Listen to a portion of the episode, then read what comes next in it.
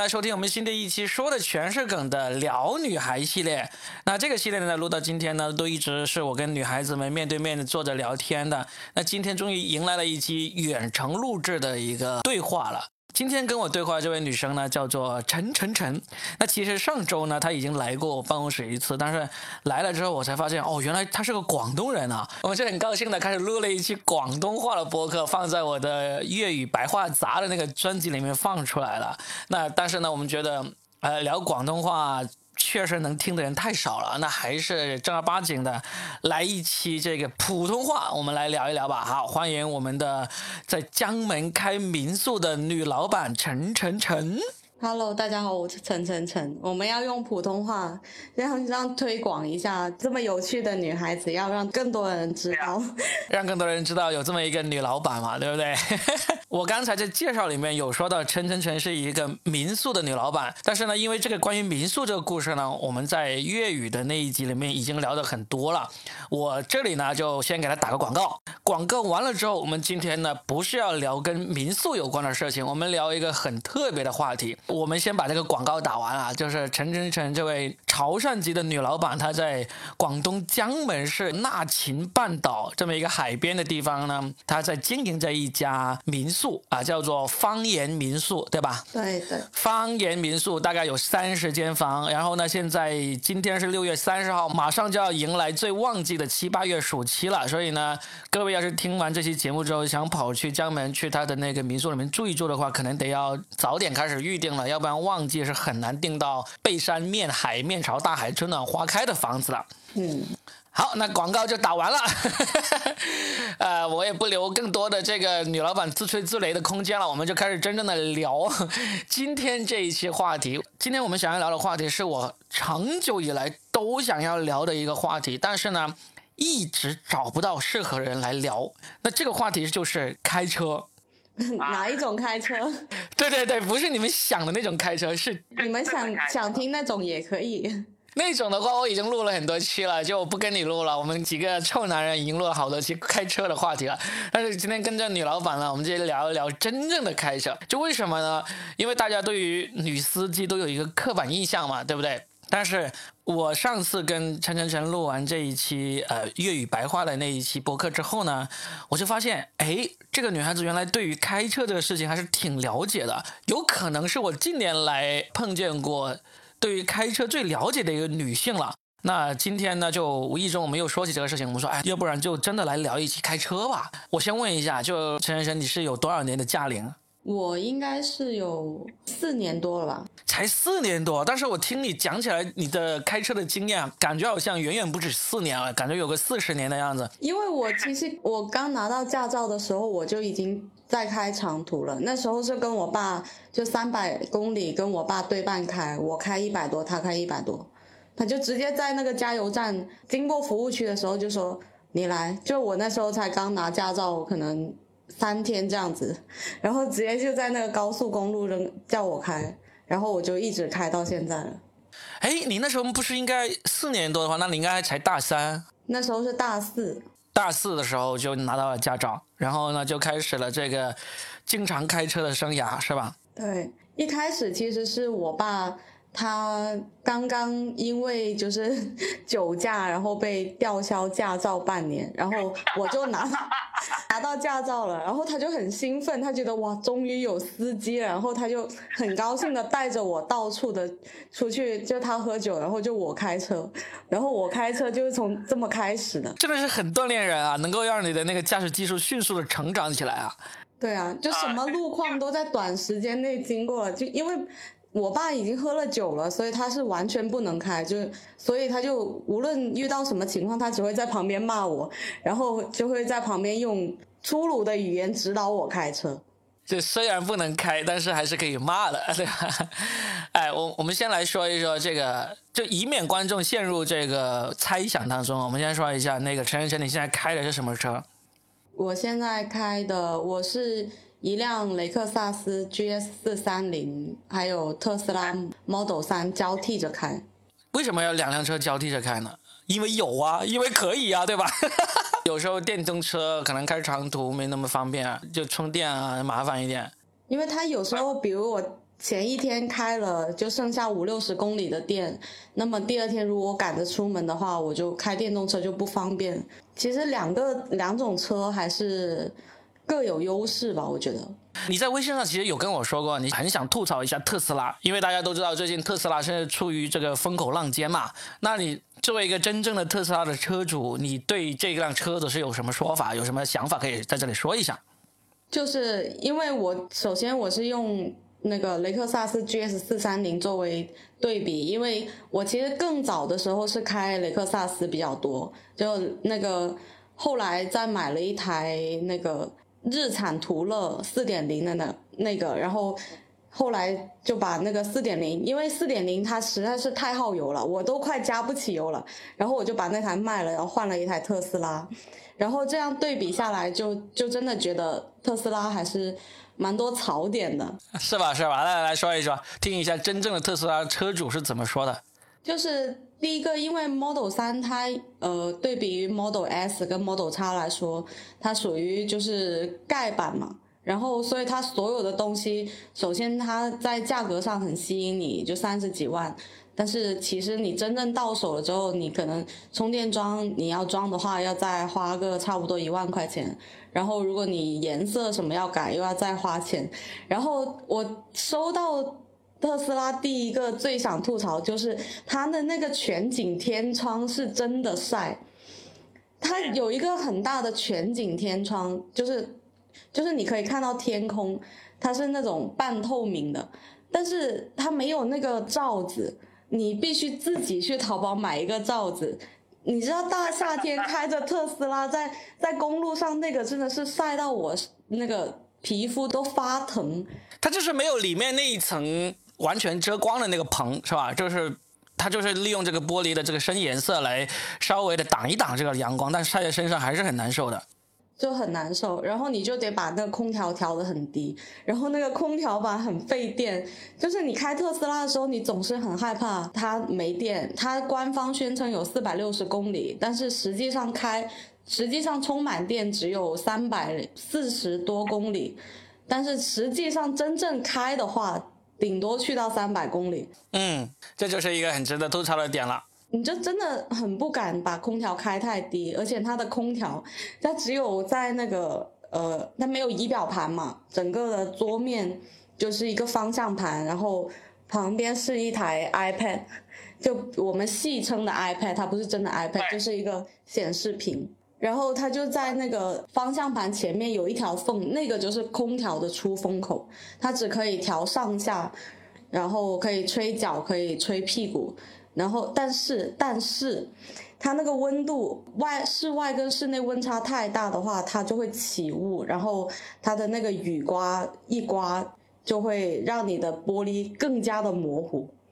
这样听来，结合特斯拉前一段时间那个传得沸沸扬扬的事情，我怎么感觉这个车子除了外形好看，就到处都缺点啊？那为什么还卖的这么好呢？就是它可能就是科技感比较强吧，就体验起来很新鲜。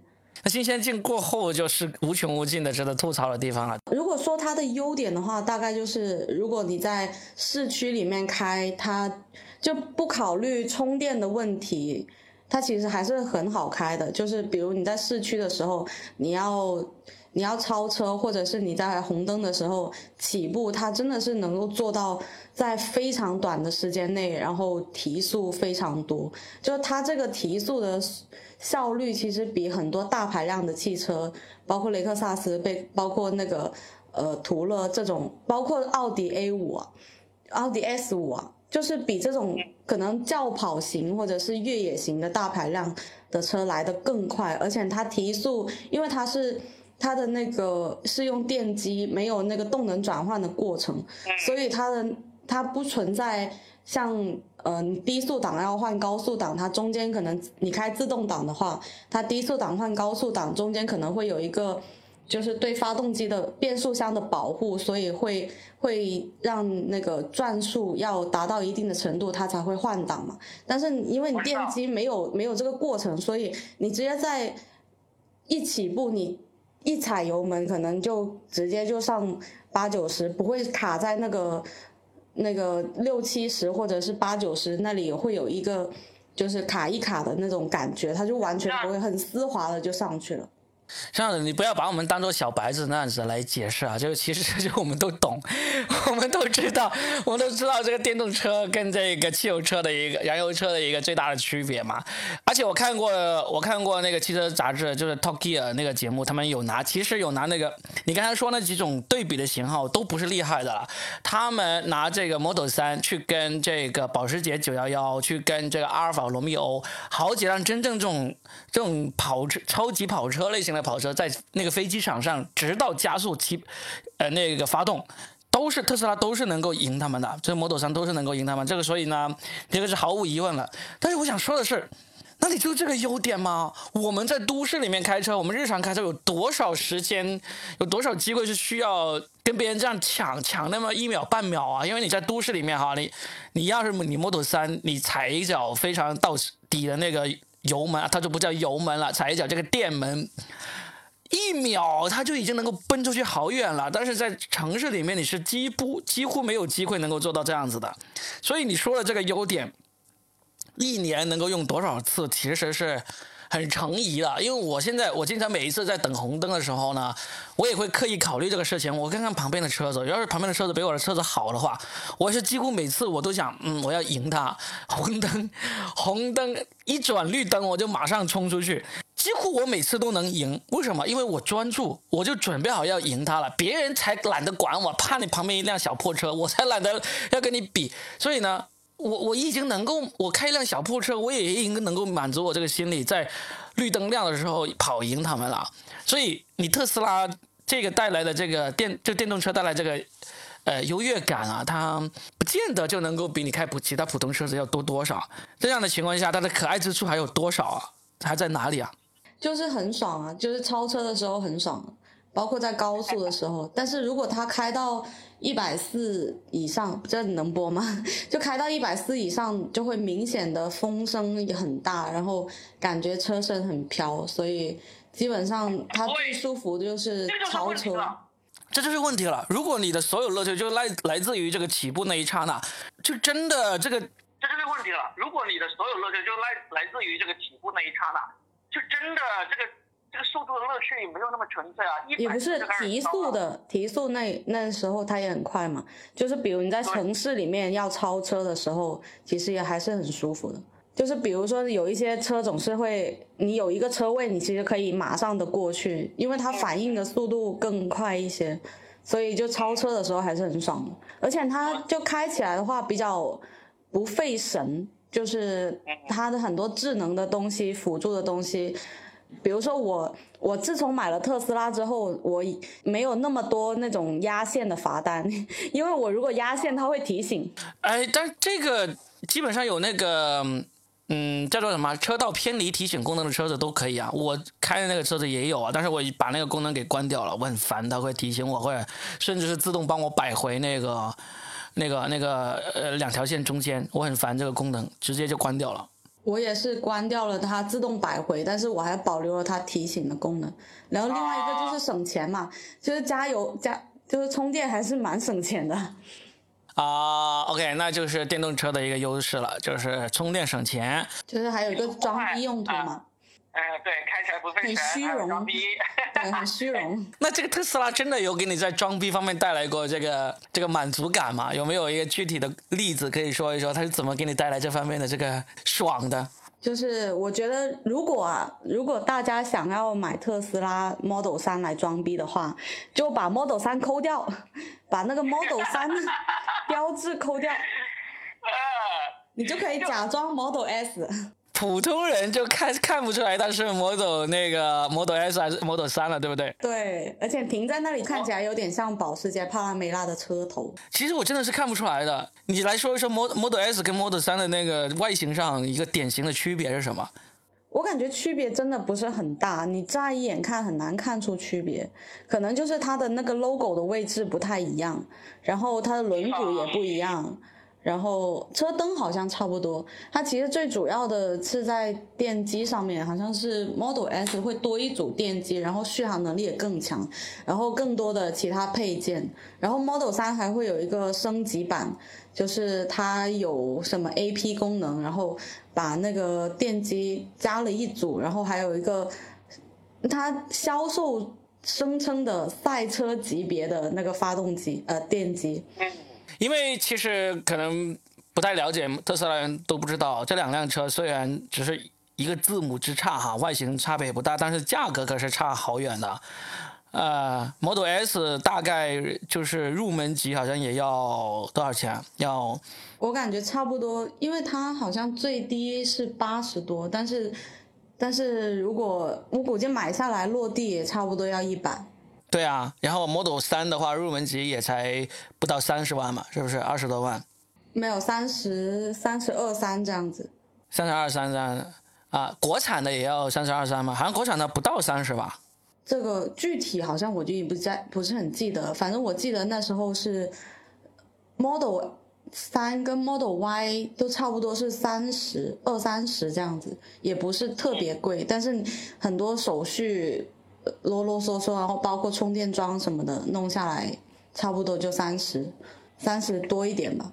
嗯，好吧，那特斯拉的话，我们说到差不多这里，就是你还有对你现在这辆爱车有什么想要吐槽或者告诫的地方吗？我想吐槽它的那个远光灯，我就是因为它刮前天的时候差点人都没了。哇，怎么了？就是它的那个远光灯，它是会自动关的。就是你开了远光灯，但是它如果感应到前面有灯或者有车，它就会自动把远光灯调成近光灯。然后我在一个上桥的地方准备下桥的时候，然后前面有一台车，但是估计跟我相隔大概有快七八百米，但是它那边亮了那个刹车灯，所以它就感应到有。前面有车，然后他就把那个灯调成了近光灯，他我马上前面就一片黑，然后在我路中间就有一个，应该估计是大货车搬运那种水泥墩，然后掉下来了一个，就在路中间，我完全看不见。然后等我看见的时候，我基本上准备要撞上去了，然后最后就只能是就是踩了个刹车，然后。然后把那个方向盘往旁边打一点，最后就刮到了左边呃右边的那个车灯的那个位置，还有那个防撞的防止那个护栏就刮到了。哎，这个功能你不能自己关掉了吗？就是远光突然间变不能了是吧？它就是非常文明、非常文明有礼的一辆车子，一定要用近光灯来 理。我真的是找不到哪个键是能让它把那个自动的关掉。就是我每次打一打远光灯，它然后它前面只要有车，它就会把它打成近光灯。要是听众知道的话，麻烦教教我，我还想活多几年。天呐啊，那这个还挺危险的。然后后来就人没事嘛，然后车子后来就也就是个车灯刮到了，现在去修了是吧？拿拿去整整容。嗯，整整容。那个最近不是国家那个质检总局还是什么国家的一个，反正汽车方面管理的一个局出了一个调查说明嘛，就正式确认了特斯拉会有这个突然加速这个问题嘛，就是特斯拉因此而召回了要好多辆车子。其实所谓的召回也是远程升级嘛。你遇到过这种情况吗？它会那个自动巡航还是什么会突然加速这个情况吗？好像暂时没有，而且我没有开过它的 A P 功能，我根本不信任这个东西。我开车就是为了开，就为了驾驶乐趣，我从来不开那种什么辅助的。好啊，哎，那特斯拉说的差不多，我们说回一下，就是你其实开车四年多的时间，你自己在开车上面有没有过什么，嗯，有趣啊、惊险啊，或者是好玩的事情发生过没有？我我遇到过一次最惊险的，就是我真的有一次开车开的差点就觉得有点要睡着的那种，就就意识流开车，然后后来我爸在旁边跟我说了一句话，我就马上醒了，就困了是吧？对，就是你，其实你当时也不觉得困，因为就是在限速一百一十的情况下，你保持那个车速，其实真的是很容易困的。就是如果你没有那种加速，然后开很快那种，就是肾上腺素的辅助的话，就开长途蛮容易困的。这是挺危险，我以前也试过，就是开车开到已经整个人都神游了，就突然间又醒过来，突然间过一会儿又又有点有点累啊那种，其实真的是很危险的。那你开车的这种过程，就是你你大就因为你经常开嘛，那车技自然就起来了。但是因为你知道，大家对于女司机这种刻板印象也是很深的嘛。你有没有作为一个女司机，有遇到过别人质疑你开车啊？然后呢，你怎么去应对这种情况呢？别人质疑我开车哦，我是有朋友会就是每次就坐我的车之前会质疑我的那个。开车的技术技术，但是就是我一般是说，因为我民宿这边下了高速，应该要走个差不多有三十公里的那个山路，就是真的是那种发卡弯的山路，然后才能到到海边，然后我就会我就会给他们，因为我买菜的话，我也是要开那段山路出去。然后我就会演示一遍，我这开山路的那种。其实我因为那段山路我开了很多次，我一刚开始学开车的时候，我就已经我拿驾照差不多一个月，我就已经开那段路。那段路基本上每一个弯我都已经很熟悉，然后我就行云流水的给他们在全程几乎都保持在平均时速。差不多有个八十左右，开完那段山路，然后，然后他们就会觉得啊，好像你也没有就是我想象中那么差嘛。哎呀，才这样子啊！你不吓唬他们，把他吓到尿都出来那样子，让他们 再也不敢小小看你这个车技。主要是它中间有减速杆，好不好？如果如果全速过去的话，你的屁股会很疼的。所以基本上坐过你车的朋友，最终都啊。就另眼另眼相看了，不会再说什么女司机啊什么这种乱七八糟的事情了，是吧？基本上基本上没有没有人会会吐槽，除非除非就是停车方面，我感觉还是差一点。就是其实如果是路上开的话，也如果是那种跟车啊，比如说呃要我要带他们去一个地方，他们跟我后后面的话，基本上也是跟不了的。他们就觉得我是那种。就是开车喜欢开的很快的那种，我的基本上我的罚单都是属于超速居多，超速跟压线，就自从买了特斯拉之后没有压线就只超速，嗯，真的蛮多罚单的，在处理罚单方面我已经很有经验了。对啊，我最近刚刚录之前还跟你交流了一下怎么处理罚单这个事情啊呀，然后哎，对你有一个小窍门，刚刚刚刚弄到了，跟大家介绍一下，我也是。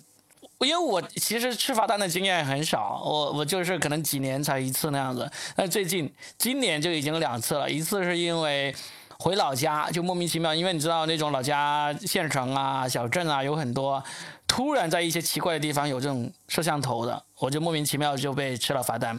然后呢，第二个就是上周就在深圳的一个滨河大道上面说什么变线不打灯，变线不打灯居然也要拍照。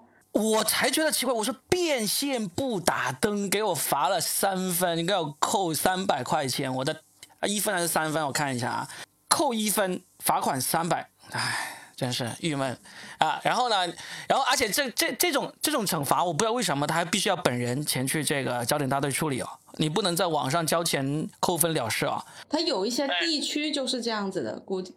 可能是因为他们他那个收费的部门不一样，所以他有一些地区，比如像阳江、茂名，有很多地区，或者是湛江，我在湛江的罚单它都会显示必须本人去到那里处理。但是有一个软件叫一，呃，交管一二一二三，你就可以在上面处理。基本上我的我的罚单，包括海南岛的罚单，都可以在上面处理。包括那个呃扣分这事情，也不用本人去也能处理吗？它是有一个先决条件，是你必须，如果是你本人的车辆的话，那就随时都可以处理。但是如果不是你本人的车辆的话，你要提前在上面把你的那个驾驶证跟这辆车绑定在一起，这样子它绑定之后所产生的罚单，它都可以处理的。哦，是这样，那是因为我没有绑定的原因吗？那本人的车你马上绑定，马上也可以处理。明白。我想起一件事情，就是。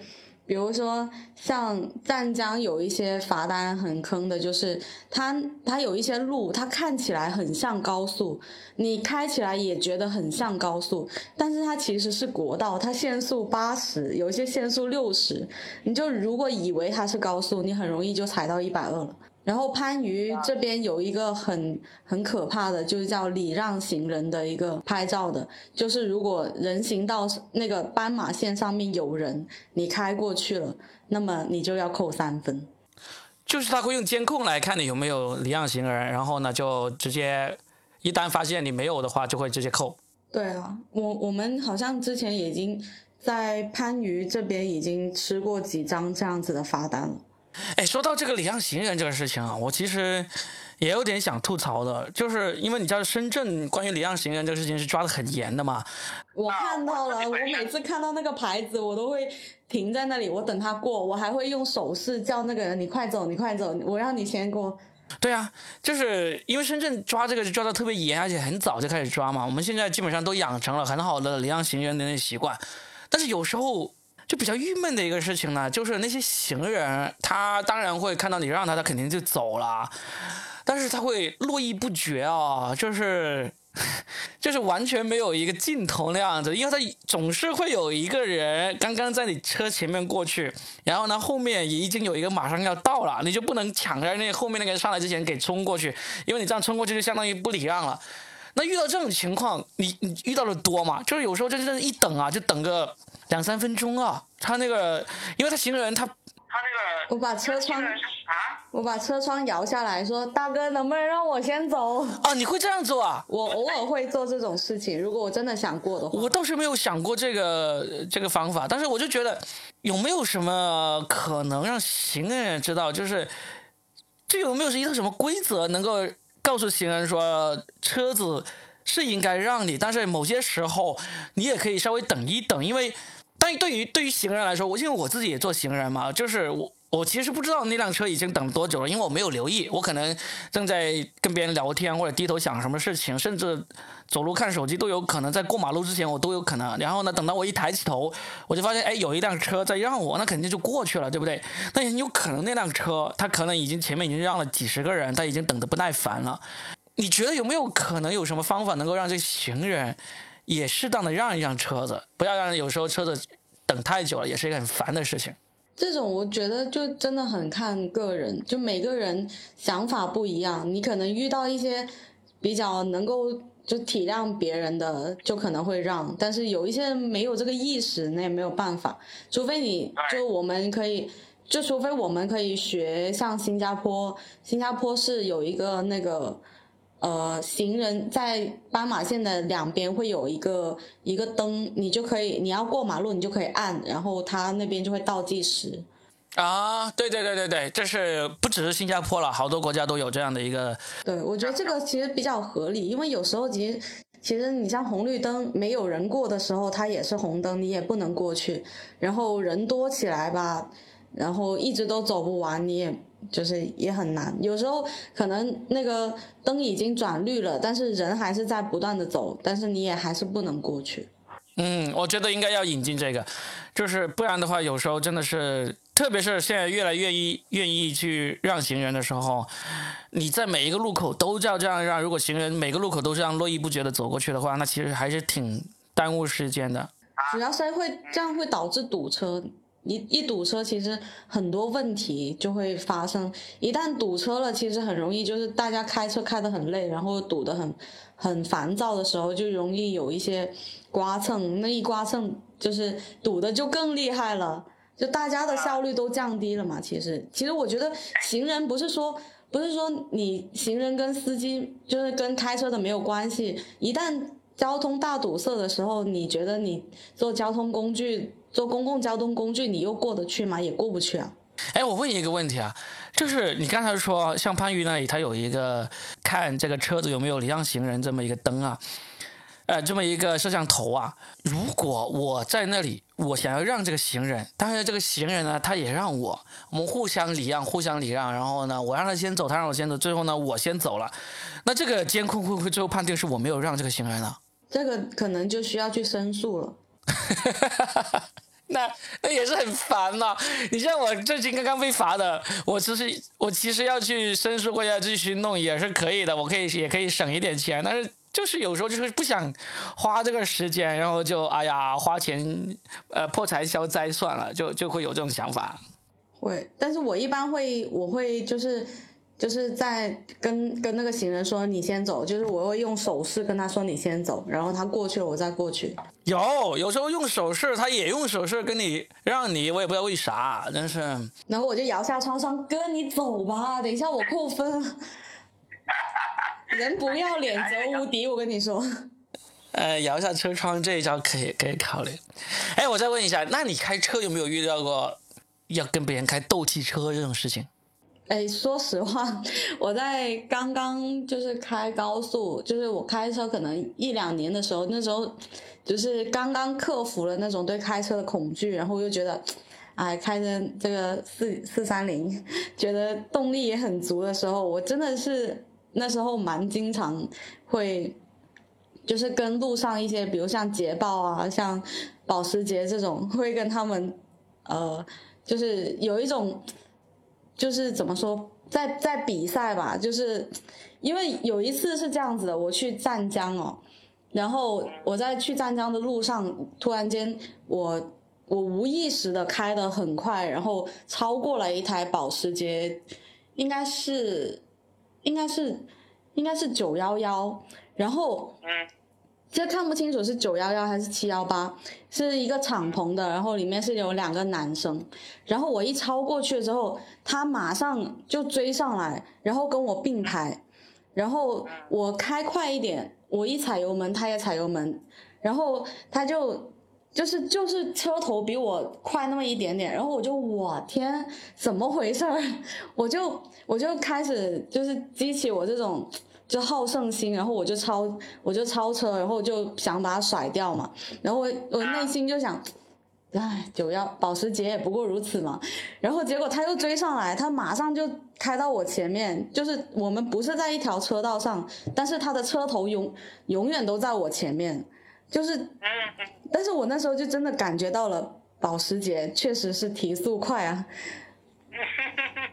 我们就一路这样子攀比了。攀比了大概有一百公里左右吧，然后我估计，反正是我是收到了一张六分的罚单，我不知道他有没有。这些都超速了是吧？对，肯定是超速了。那那时候，因为大家都在沉迷比赛嘛。嗯，那如果你有收到，那他们肯定也会收到呀。那个摄像头不会放过任何一个人的。那就就这一次经历，就是就是开斗气车跟别人。这种飙起来的这些经历，有有一次我去海南的时候，好像就是说起来有点惭愧，那时候年轻嘛。去海南的时候，有一个有一个应该是男生在在我前面，然后在超车道一直在打电话，然后开得很慢嘛。然后我就跟在他后面，我就很气。然后我旁边又是实线，我又不能超他。然后一到虚线的时候，我就开到他，我就超到他旁边，我就刹车给他看。然后我就马上加油走。很幼稚，这个都很。你是开到他旁边那条道上刹车给他看，还是开到他前？开到他前面，然后突然就一个急刹，估计他就就是马上吓一跳，然后就马上开走。哎，像你这种开到他前面刹车这种事情，如果是。就是被摄像头拍到，这个会不会就算是你违规了？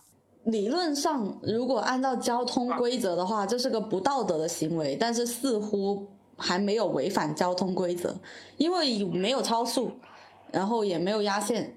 嗯，所以你那次就是就纯粹是发泄性的开到他前面刹一下车，然后就轰的就走了，就没有没有接下来再去缠。斗纠缠了是吧？没有啊，就是就是很幼稚，然后被我爸骂了一顿之后，我就也 稍微反思了一下，然后想下次还敢。啊，那女孩子这方面还是稍微好一点。你像我们有时候就，你像刚才你说的这种啊，你遇到这辆保时捷，然后呢就互相开，开着看看比拼一下谁更快，这个呢其实就是很典型的，大家就是在。嗯，就就赛一下车这种哈，并且他也是在你旁边，他就是一直压着你，就车头比你超出一头，就表明他赢了你了。这种在我看来，在这种在我看来，其实还不是那么危险的这种开斗气车。所以还有更危险吗？没有，危险更危险的就是开到你前面刹车这种啊，我觉得这种是最危险的。以前我们不是有看过这种呃很多网上的这种开车开斗气车的视频嘛？基本上最终酿成车祸或者是酿成这个下车斗殴的都是这种开到前面，然后呢刹车，或者是把你逼到旁边，把你逼停，然后再往前开。这种呢一定是双方都有责任，双方被抓到的话，双方都要罚的。嗯，那其实我自己在开车过程中，我也曾经做过这样的事情。可以说是非常 人生总有年轻的时候。对，那都都年轻的时候，现在这真的是心平气和很多了，但是还是会很容易被人惹怒。你会被人惹怒的是怎么回事呢？是那些他本身他自己不遵守规则，然后呢他还过来惹你的那种人。我是特别容易被这种人惹怒的。什么意思呢？就是说，例如说他在你后面开那个远光灯。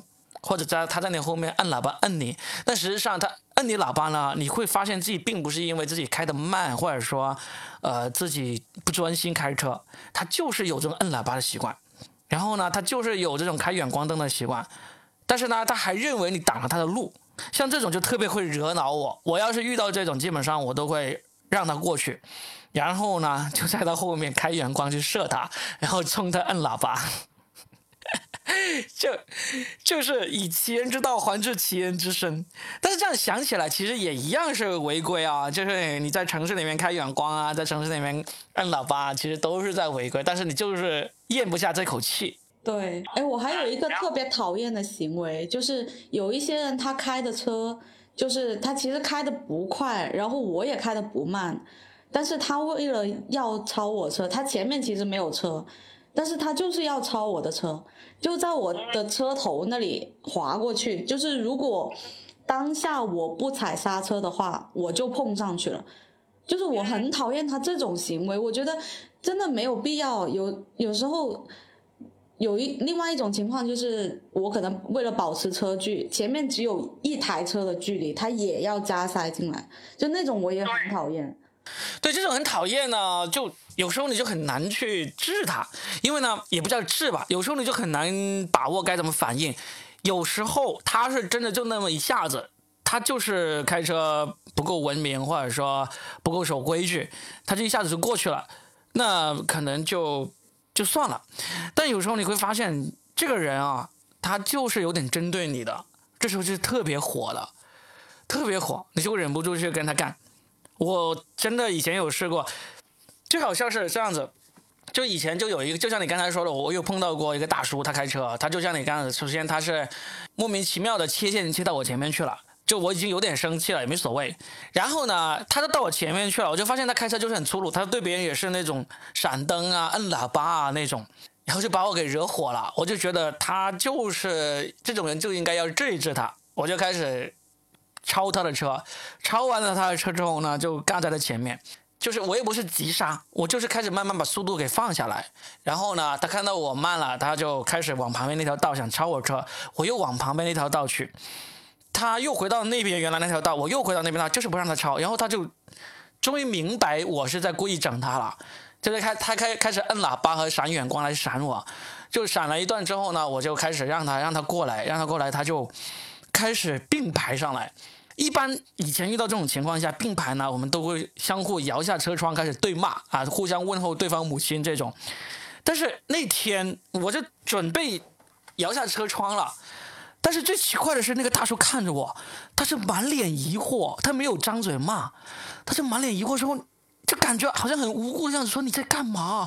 你你你你为什么要？他可能就是单纯的车技不。对，我就后来忽然明白了，这个大叔可能就单纯车技不好，他就完全没有意识到他这样开车是有问题的。我那天就做好了所有准备，开始要开骂了。我现在都准备好，他是不是要扔我易拉罐什么的？我车上也准备好易拉罐，他要扔我，我也扔他那种。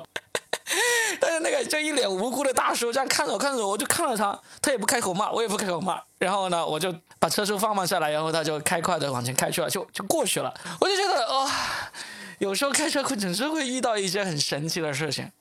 哎，有些人真的也是，我感觉他可能是他的车也不是不是特别的给力。然后我本来已经开到就是我基本上开高速啊，就是我在不被。拍照罚款的情况下，会把那个车开到最快，所以如果要超我车的话，基本上就是就是要么他就肯定有罚单，要么他就就是那种就是真的是很好的车，然后直接在我前面过去那种我们叫的蟑螂蟑螂车，就是那种又小然后马力又大的那种车。但有一些车他很想超车，但是但我就觉得说我这。对吧，雷克萨斯，我有条件我会让你，我怎么会让你呢？然后他就他想超我，我又开快一点，我又开快一点，然后结果他可能就已经开到一百四、一百五了，然后就只能从我的车头压过去了。然后结果他开了一百四之后，他超了我车之后，他他就必须得刹车了。他如果这个时候不刹车，就肯定有罚单。这个这个就我就会就会很烦，就觉得你为什么非得要超我的车呢？有，真的会有这样的人，他们就是，哎，总是，我们在这里吐槽别人车技不好、车德不好，那说不定在别人眼中，我们也有这个可能。哎，不管怎么说吧，开车还是要安全为上，这个是很重要。我现在是蛮蛮佛的，我现在的我现在态度是，你要抄你就抄吧，无所谓，我还年轻，我还年轻，我这个还想多活几年，你您先走。哎，那你有试过开那种？跟朋友一起开车出去自驾游啊，出去玩这种事情吗？我一般是自驾游的话，我是跟我爸去比较多。跟朋友的话，跟朋友可能就是去一个两天一夜这样子。跟我爸去去的最多就是海南岛，每年我们必须得打卡，因为他有朋友在东北人嘛，东北人总是在海南有另外一个家，所以我们每年都会去海南，然后环岛，环岛个十天八天。过去吗？还是到了那边再开？就是开车过去，在广州开过去。哦，那就是要开到那个什么雷州半岛那里，要坐那个轮渡过去是吧？是海口吧，在那个海口。你在这个大陆那里要要渡海过去才能到海口嘛？是不是？你要。哦，这个讲到这个，我一定要讲。如果有人要去海南的话，一定要走秀英港。一定要走铁路港，就一定要走铁路的那一边。如果不走铁路，你走那个海安港的话，它就会在比如说多的时候，它就会塞得非常非常满。如果是铁路港的话，它是按照火车的那个时间表走的，它就会相对于说比较松动一点那个车位。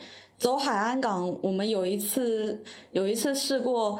就是我我爸被他们要求把那个后视镜收起来倒车进去，啊，就因为那个车子位太窄了，是不是？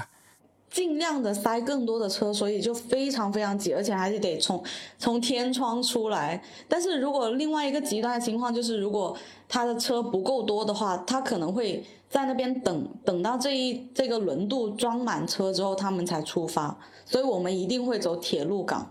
啊，好，哎，这是一个很好的经验啊。虽然没有多少听众能够用得上，但是呢，也是很不错的一个经验，是吧？我是一直不想开去海南岛那个那个方向，因为以前不是听说过那个春节的时候去，然后海南岛要要出来好难出来嘛，就困在岛上那种，就听着都觉得可怕。你们一般是什么时候开车去海南岛？我们一般就是春节后，就是返程高峰期的时候，我们就去。好吧，那还有什么关于开车的有趣的事情可以跟大跟大家说一下？例如这个，你开车遇到过最危险的事情是什么？就除了这种自己作死、主动要跟别人飙车啊，这种开斗气车这种之外，就就是在就是前面突然间堵车的这种，这其实我暂时还是。最最惊险就是今天在前几天那个路中间突然间出现一块石头这件事情，我开车还是相对谨慎的。嗯，那我遇到的惊险事情就比你多得多了。我来我来我来跟你说完，就你没有太多惊险，我跟你分享一下我的开车的这个惊险的经历，我们就可以结束这一期了。我其实开车也很谨慎的一个人，但是呢，我因为我开车已经有二十年了。所以呢，中间还是会遇到遇到很多惊险的事情的。我我在这里可以跟大家说一个刻板印象，其实是可以打掉的。就是很多人都会说那个女司机开车车技不好啊，总是会出事啊什么之类的。那男司机就好像很厉害的样子，但实际上有一个统计表明，其实男司机那个发生事故的那个概率是远远高于女司机的。那这里面其实都是有两个容易让人产生误解的地方。第一个，女司机为什么会老是？呃出这个问题呢？就是因为你女司机一出这个问题呢，大家都愿意去讨论，愿意去说，那这样子呢，就很容易就造成这个女司机开车车技很不好的一个刻板印象，这是第一点。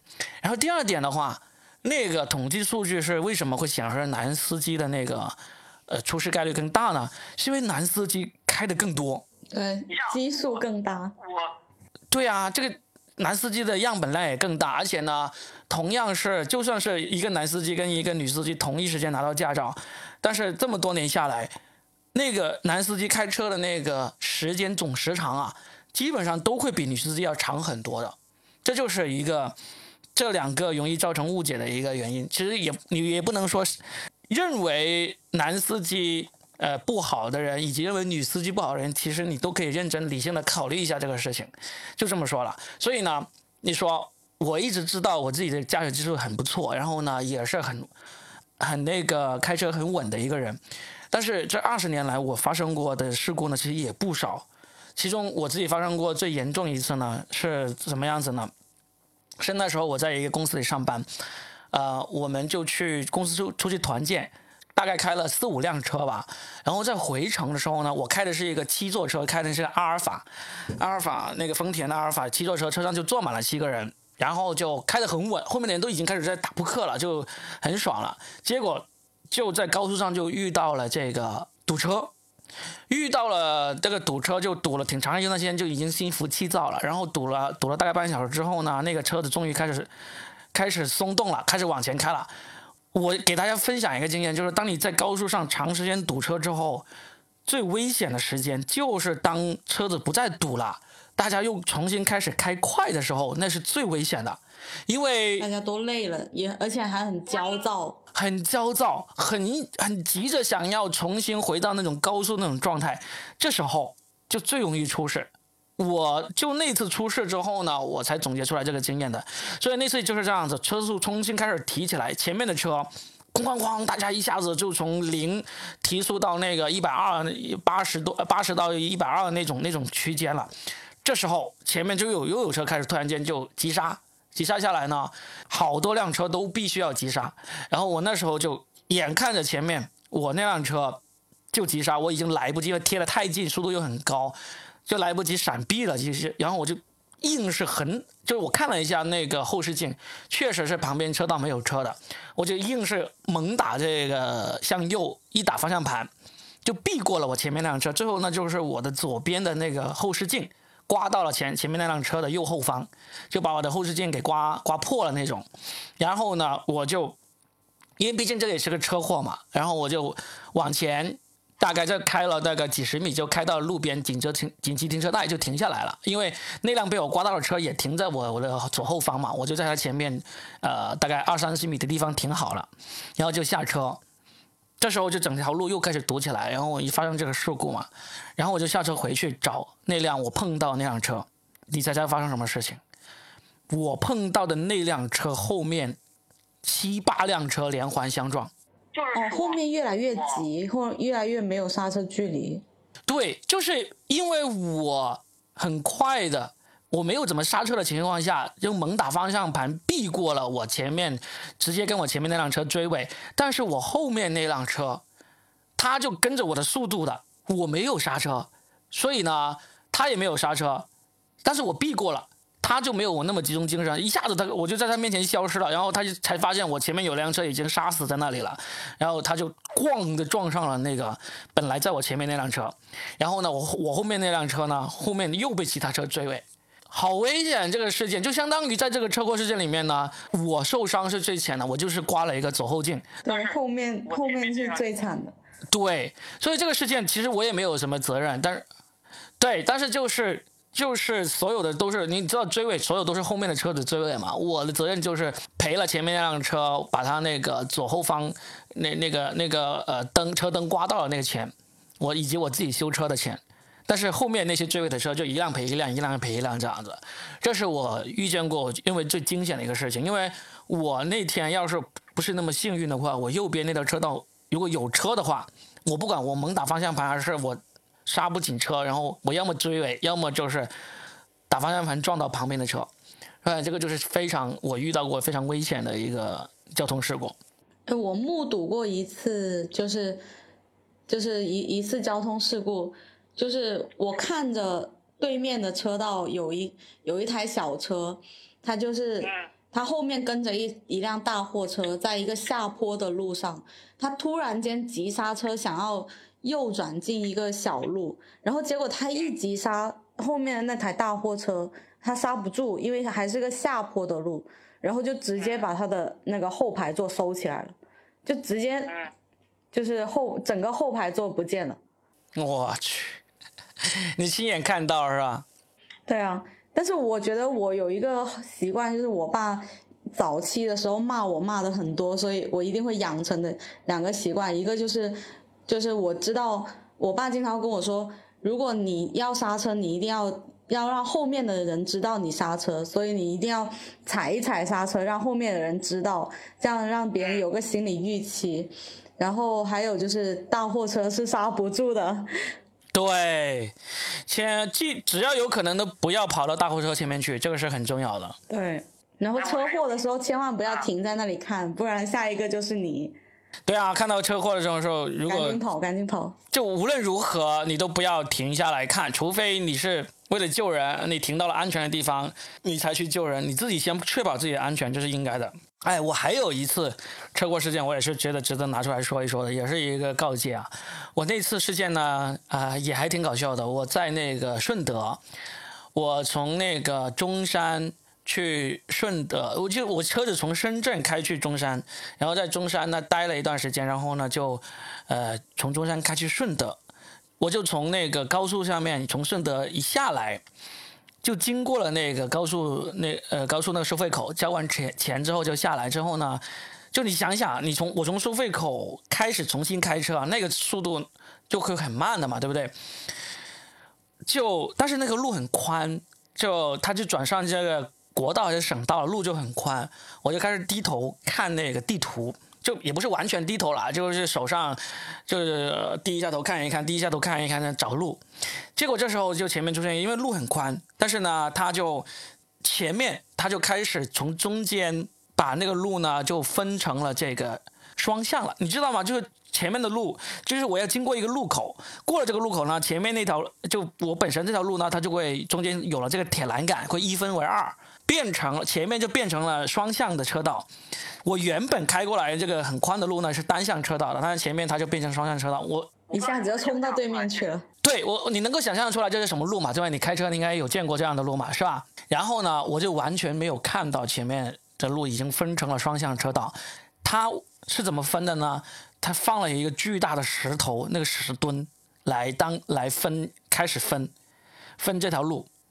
石墩后面就开始就是那个铁栏杆，但是那个石墩就是没有涂那个反光反光油漆了。哦，这个就很恐怖了。对，它就是灰色的那种石墩。